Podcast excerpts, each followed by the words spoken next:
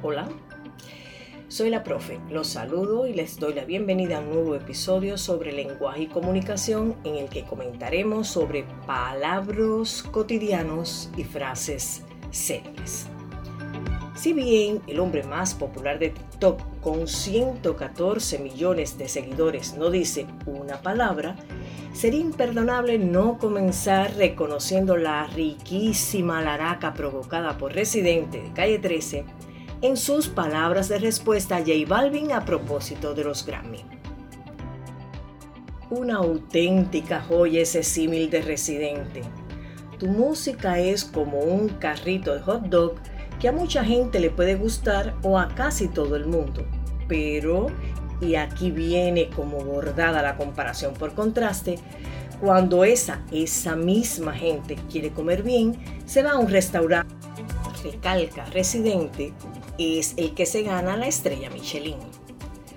Los palabras excitantes, ahora tan en boga, habían sido descritos por Cortázar como llenos de sorpresas, emociones, chistes, disparates y parafilias si la academia se dejara llevar por la andanada de nuevas creaciones llenas de prefijo, derivación y parasíntesis, palabras como heteroflexible, lumbre sexual, arromántico, bicurioso, anomaxia, amiquesis, narratofilia, no, no, no, no te sorprendas que más de una vez has hecho postureo y pasilleo.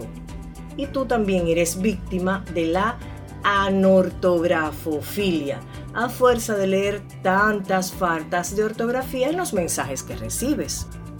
A que al menos una vez has sido parafílico o te has sentido demisexual por experimentar conexión emocional con la otra persona o te has referido a alguien en términos de sapiosexual, porque se excita con las conversaciones inteligentes y huye del cortejo rutinario y se enciende con mentes audaces.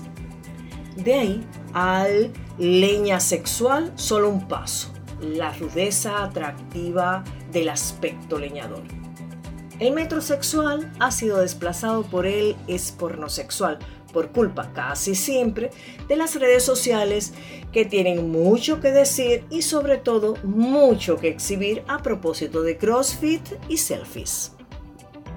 Ha sido noticia por estos días también el fin del mandato de la canciller Angela Merkel, la alemana que pasará a la posteridad no solo por su gestión al frente de la locomotora europea, sino por sus lapidarias frases sin dobleces, como aquella de Podría doblarme, pero nunca me romperé porque está en mi naturaleza como mujer fuerte. O esta otra, elegí seguir una carrera en física porque allí la verdad no se dobla tan fácilmente.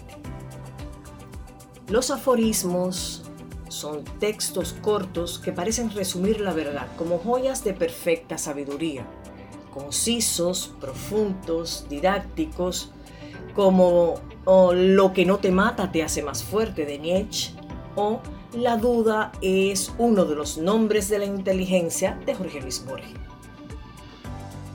Al matemático Blaise Pascal, escritor y filósofo, se le atribuye este aforismo. El corazón tiene razones que la razón ignora.